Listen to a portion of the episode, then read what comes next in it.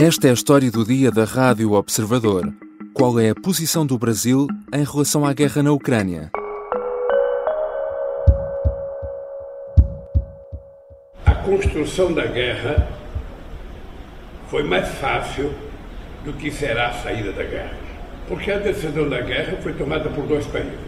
Sem referências a um agressor e a um agredido, o presidente brasileiro responsabilizou nos últimos dias, de igual forma, a Rússia e a Ucrânia pela guerra. Mas foi ainda mais longe. Acusou os Estados Unidos e a União Europeia pela continuação do conflito, em vez de falarem em paz.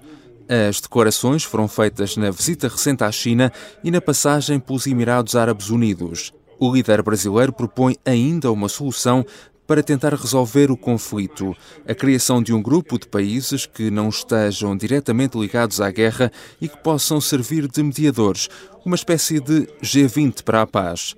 No meio de tudo isto, o responsável pela diplomacia russa, Sergei Lavrov, esteve esta segunda-feira no Brasil para encontros com o seu homólogo brasileiro, mas também com o presidente. Mauro Vieira criticou as sanções à Rússia. Já Lavrov entregou um convite de Putin para o presidente do Brasil visitar Moscovo. Qual a posição do Brasil em relação à guerra na Ucrânia? Estas declarações podem afetar a relação com os Estados Unidos e a União Europeia e no que toca ao relacionamento com Portugal, que o presidente do Brasil visita em breve. São questões para a conversa com Andrés Malamud, investigador no Instituto de Ciências Sociais da Universidade de Lisboa, cientista político e profundo conhecedor da realidade latino-americana, ele que é oriundo da Argentina. Eu sou João Santos Duarte e esta é a história do dia.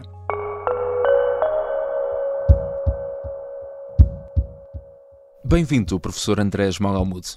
Olá, muito obrigado pela convocatória. Professor, já durante a campanha para as eleições presidenciais no Brasil, eh, o atual presidente brasileiro chegou a dizer que a Ucrânia era tão culpada pelo conflito como a Rússia. Eh, podemos dizer que estas declarações agora mais recentes durante a visita à China, embora, enfim, polémicas e mediáticas, não são propriamente uma surpresa? Não são.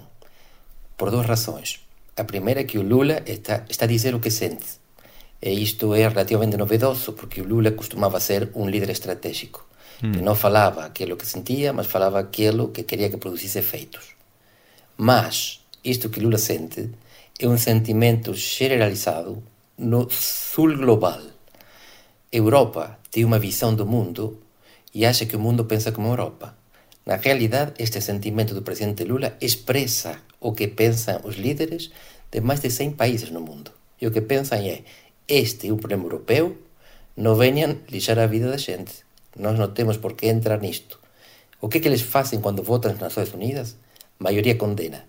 O que é que eles fazem quando têm que aplicar sanções? Não aplica. Os únicos países que aplicam sanções são os 40 que são desenvolvidos, que são alegadamente democráticos, que estão alinhados com a Europa e com os Estados Unidos. Fora disso, o Brasil não é um outlier, não é uma carta fora do baralho é representante da maioria do mundo.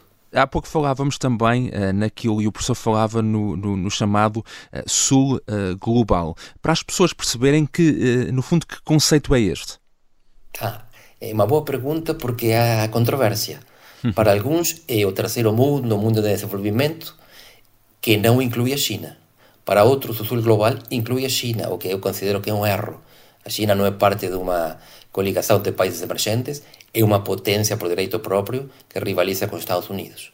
Ou seja, que o Sul Global é o conjunto de países que noutra época teríamos chamado de não alinhados ou terceiro-mundistas, que não estão diretamente na esfera da influência dos Estados Unidos nem da China. Mas como a China é cada vez mais pesada e o Ocidente é cada vez mais declinante, vão se virando para aquele lado. Mas a China cada vez mais dependentes de quem compra. E, e, a China também, eh, de resto, nos últimos anos tem feito um esforço de, de, de aproximação a esses países, e nomeadamente ao nível uh, de, de, estabelecimento de fortes laços económicos e de interdependência, é assim, não é? É assim, eles têm uma estratégia que se chama BRI, Belt and Road Initiative. Os Estados Unidos têm outra que se chama B3W, que é Build Back Better for the World. E o BRI paga o B3W1 paga, os Estados Unidos non está a contribuir é, hegemony in the chip. Os Estados Unidos queren mandar no mundo, mas non pagan para mandar. A China paga. Quem é que vai ganhar? Professor, a semana também está a ser marcada agora pela visita do Ministro dos Negócios uh, Estrangeiros russo ao Brasil, num périplo que uh, passa ainda pela Venezuela, a Nicarágua e Cuba. Destes, obviamente, que o Brasil é o ator regional uh, mais importante. Quais é que serão os objetivos da visita de Lavrov ao Brasil? Mostrar que a Rússia não está isolada internacionalmente? É, e não está. A Rusia está isolada pelos 40 países ricos que sancionan, mas está o resto do mundo a comprar o que o Ocidente non compra. E no caso do Brasil, é un membro dos BRICS. É o único membro, e isto é importante, que votou para condenar a invasão. É o único membro que condena oralmente a Rusia, mas depois non faz parte das sanções e participa dos mesmos organismos e instituições.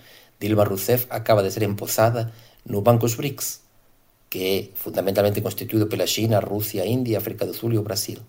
É muito antipático que Lavrov faça esta viagem por la, pelas ditaduras latino-americanas, Cuba, Venezuela, e acabe no Brasil, que não é uma ditadura. Mas o que está a mostrar é que não são apenas as ditaduras as que estão a conter, não diria apoiar, mas sim a impedir que a Rússia seja isolada pelo Ocidente. Quem isola a Rússia, quem tenta isolar, não é a comunidade internacional, é o Ocidente. E o Ocidente não percebe que é cada vez mais uma periferia do mundo post-ocidental que está a crescer cada dia. Portanto, um dos objetivos também uh, será então uh, reforçar esta ideia que tem sido muito defendida por Moscou da existência de um mundo uh, multipolar e não tanto centrado unicamente na visão norte-americana e, e eurocêntrica da, da União Europeia. É, só que um mundo multipolar não se constrói. O mundo multipolar é ou não é. Os polos são países que têm potência. O que se pode trabalhar é multi, o multilateralismo ou unilateralismo. Multilateralismo significa que os problemas são resolvidos entre muitos. Unilateralismo significa que é um que decide e o resto que obedece. A multipolaridade não pode ser criada porque nenhum país pode decidir ser uma grande potência. Para isso, o que tem que fazer é investir ao longo do tempo em armas e em economia. E a Rússia é uma potência declinante. A potência emergente é a China. É uma discussão no mundo acadêmico se o mundo que está em construção é multipolar ou bipolar. Mas o que nós conseguimos ver é que tende a ser bipolar. A China de um lado, Estados Unidos e aliados do outro, e a Rússia que é um spoiler, não uma potência ao redor da qual se agregam outros países. Mas neste caso, a China, a Índia, os países mais povoados, povoados do mundo, decidiram que a Rússia serve para contrabalançar os Estados Unidos. Eh, se, se tem que evitar que os Estados Unidos façam seu capricho, então a Rússia ajuda. Mas esta posição uh, do Brasil também não será alheia uh, a vários tipos de interesses, nomeadamente trocas uh, comerciais e económicas muito importantes com a Rússia, não? que de resto aumentaram depois da guerra. Exatamente. É isso importante tê-lo em perspectiva histórica. Na década de 70 e 80, a ditadura argentina, que era anticomunista e amiga dos Estados Unidos, comerciava com a União Soviética. Os Estados Unidos impuseram um embargo contra o comércio soviético. E os militares argentinos, amigos dos Estados Unidos, disseram: desculpem, mas nós vamos continuar a comerciar porque nós precisamos escoar o trigo. Vivemos disso. A ideologia está sempre por detrás dos interesses nacionais. E por isso é que o Brasil considera que convém continuar relações com a Rússia, independentemente de que isso possa ser visto de maneira antipática por países aliados, como Estados Unidos e Europa, que são.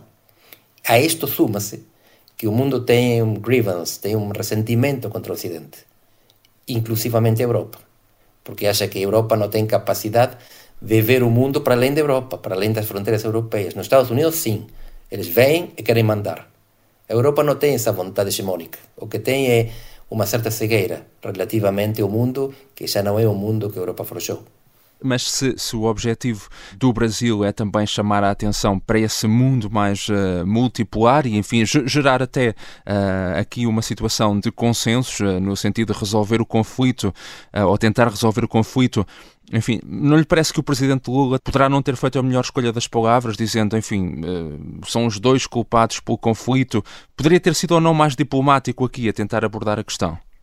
Entendo. Eu acho que, por um lado, o que diz o presidente Lula é um erro.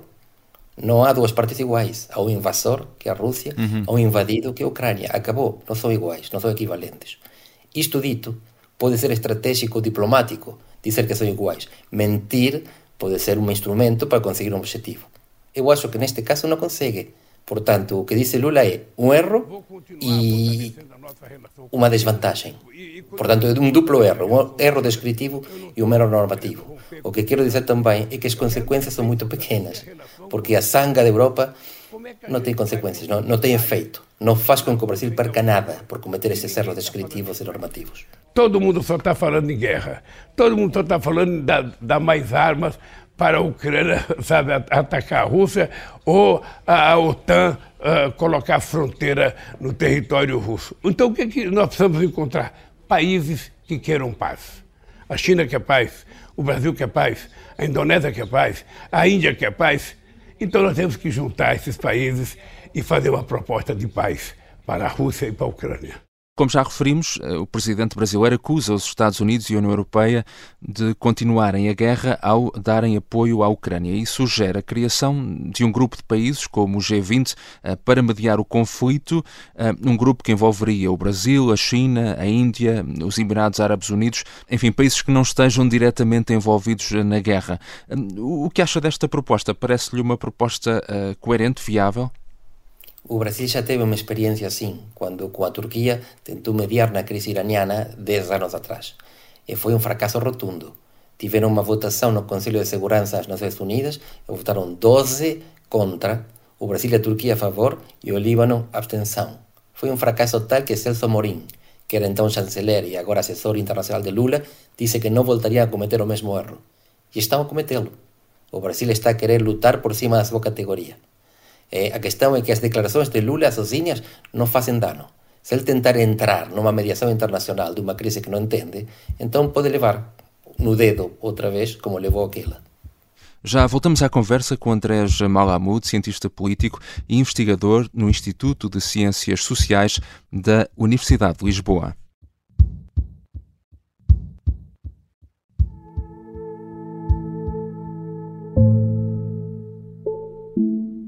Já estreou o sexto e último episódio de O Sargento na Cela 7. Ao longo de seis semanas acompanhámos a história de resistência e superação de António Lobato, o português que mais tempo esteve preso durante a guerra em África. O final desta série em áudio conta a história de como Lobato é finalmente libertado, juntamente com outros 25 militares portugueses, após o ataque à prisão onde estavam detidos. Foi na sequência da Operação Mar Verde, a 22 de novembro de 1970, uma operação secreta que a ditadura do Estado Novo nunca reconheceu. É também o relato do reencontro emotivo entre António e Maria dos Anjos, sete anos e meio depois. Se já tem vindo a acompanhar este podcast do Observador, então não pode perder o final. Se ainda não conhece, é uma boa oportunidade para ouvir todos os seis episódios, agora que estão disponíveis na totalidade.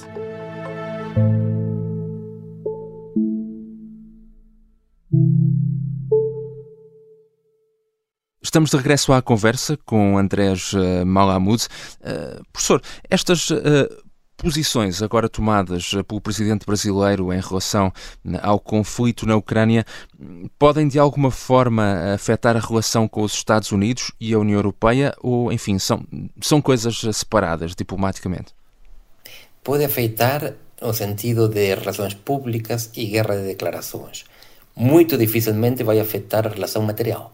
Isto não vai ter consequências sobre o nível de comércio, nem de investimento, nem haverá sanções. Por exemplo, os Estados Unidos não deixarão de vender material militar ao Brasil por causa destas declarações. Haverá, sim, rifirrafe diplomático e, em caso da visita de Lula a Portugal, os partidos que estão nos extremos dirão uma coisa ou outra coisa, mas os partidos que estão no centro, o bloco central, possivelmente tentará desmerecer, minorar e fazer de conta que nada disse, porque não convém ter mais relações com o Brasil precisamente, e, no caso português, a visita do presidente brasileiro, eh, dentro já de uma semana, já tinha vindo a gerar alguma polémica por ser recebido eh, no Parlamento no mesmo dia da São Solene do, do 25 de abril. Estas decorações, de certa forma, vão aqui contribuir para ensombrar, acho, um pouco mais esta visita, pelo menos uh, trazer mais, mais o foco sobre esta, esta polémica agora. Sim, sim, vão, vão trazer ruído. E vão trazer divisões internas entre os partidos portugueses, com o PS e o PSD a fazer de conta que nada aconteceu, e a Iniciativa Liberal e, sobretudo, Chega a fazer um grande barulho e a dizer que Lula não merecia estar a discursar na Assembleia.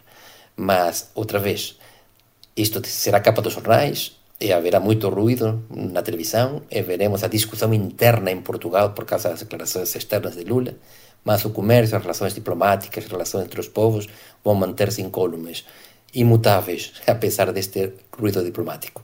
Ele está se empenhando ali em duas regiões é, do sul da Ucrânia que, em referendo, em mais de 90%, em média 90%, da população é, quis se tornar, quer se tornar independente, quer se aproximar da Rússia. A neutralidade é, é uma tradição uh, diplomática brasileira, mas Jair Bolsonaro, por exemplo, quando era presidente, também estava mais próximo de Putin e da Rússia.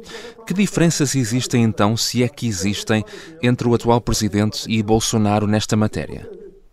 Ah, isto é muito interessante porque o Brasil, na realidade, defende a não intervenção nos assuntos internos de outros países. Uhum. Mas, por exemplo, é o único país latino-americano em ter participado nas duas guerras mundiais sempre ao lado dos Estados Unidos.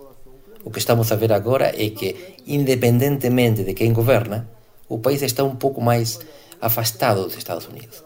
Mesmo que Bolsonaro fosse um, ou quisesse ser um discípulo de Trump, quando mudou o governo dos Estados Unidos, ele encontrou-se órfão e tinha uma vinculação direta, pessoal, com Vladimir Putin, sem ter uma boa relação com a China, da qual o Brasil depende, porque 40% do seu comércio vai para esse país. Então, o que nós estamos a ver é que há uma estrutura de dependência brasileira que é superior à decisão política ou alinhamento dos seus líderes. O Brasil é um produtor de matérias-primas e vende elas, e depois as suas alianças internacionais não têm uma margem muito ampla. Tem que fazer o que lhe convém àqueles que produzem e geram divisas moeda estrangeira que o Brasil precisa para crescer e desenvolver-se. O resto é, sobretudo, muita declaração. O Bolsonaro foi muito blá blá, mas não alterou a matriz de dependência do Brasil da China. E com Lula é uma coisa parecida. Quando o Brasil muda e é cada vez menos está cada vez menos alinhado com os Estados Unidos, é porque o Brasil depende cada vez menos dos Estados Unidos. Não é porque os governantes sejam de esquerda ou de direita. Então, aqui de facto, uh, neste caso, e como referiu o professor, uh, os interesses económicos, obviamente, têm um peso muito grande naquilo que é depois também o, o rumo diplomático de cada país, neste caso do, do, do Brasil. Não? Muito. Por isso, o que estamos a ver é a emergência de um mundo post-ocidental. E o Brasil o que está a fazer com estas declarações é refletir, por um lado, a pouca prudência do seu presidente, mas, por outro, a estrutura material dos seus interesses, ou melhor dito, a estrutura permanente dos seus interesses materiais, que estão cada vez mais afastados do Ocidente. Obrigado, professor Andrés Malamud. Foi um prazer, João. Fico sempre à disposição.